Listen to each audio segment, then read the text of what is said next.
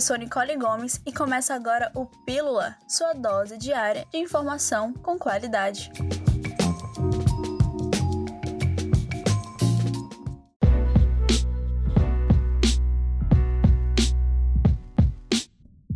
Nesta segunda-feira, as forças de segurança iniciaram a nova fase da operação Fique em Casa, no centro da cidade. O objetivo é fazer cumprir o decreto do governo de fechamento dos estabelecimentos comerciais e serviços não essenciais. A ação é coordenada pela Secretaria de Segurança Pública e contou com as polícias civil e militar e também com o Detran. Segundo o secretário de Segurança, Coronel Lois Marbonates, por conta do descumprimento do decreto do governo do estado, será necessário remanejar a policial para áreas mais críticas, com maior aglomeração de pessoas. O intuito é preservar vidas, como afirma o comandante da Polícia Militar, Coronel Ayrton Norte. Nosso trabalho aqui não é um trabalho de coerção, nós estamos aqui para dizer para a população: fique em casa. Se você necessita de um serviço essencial, banco, farmácia, supermercado, saia sozinho, procure atentar para todas as normas da Organização Mundial de Saúde, do Ministério da Saúde, da Secretaria de Saúde do Amazonas. A nossa missão aqui, volto a dizer mais uma vez, é conscientizar a população, é salvar vidas e pedir aos comerciantes, pedir aos empresários que aguardem.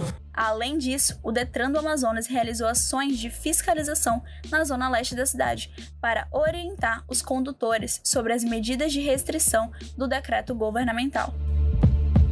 A Assembleia Legislativa do Amazonas criou um call center para ajudar funcionários e a comunidade no geral que procuram apoio médico e psicológico durante o isolamento social. O serviço disponibiliza a ajuda de três psicólogos. Segundo o diretor do setor, médico Arnoldo Andrade, os problemas relacionados aos distúrbios de mente são muito comuns em períodos de distanciamento social e, por isso, as pessoas devem utilizar mecanismos de relaxamento. Uma das alternativas apontadas pelo médico para manter o corpo em equilíbrio é a realização de exercícios físicos em casa, substituindo os pesos da academia por pacotes de alimentos. Além disso, a leitura também é uma grande aliada de quem procura relaxar a mente a escolha de um bom livro e o treinamento da respiração são ótimas opções. A criação do call center conta com o trabalho de médicos de diversas áreas e realiza inúmeras ações estabelecidas pela Assembleia para minimizar os impactos da Covid-19. A procura tem sido intensa e os trabalhos acontecem em regime de plantão. Para mais informações sobre os atendimentos,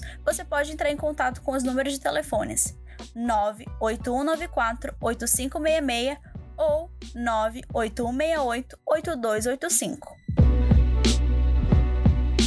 A Prefeitura de Manaus afirmou que esta semana as unidades básicas de saúde, UBSs, serão abastecidas com 70 mil comprimidos de Tamiflu, medicamento que estava em falta nos locais referentes ao atendimento das síndromes respiratórias. No mês de abril, também esteve em falta o medicamento cloroquina e hidroxicloroquina. De acordo com a Secretaria Municipal de Comunicação, SENCOM, houve uma grande procura pelo Tamiflu, por conta do aumento dos casos de síndromes respiratórias em Manaus, mas o Ministério da Saúde estava com problemas de reabastecimento. Com o envio de remédios ainda nesta semana, os usuários com alguma síndrome respiratória vão poder retirar o medicamento nas farmácias.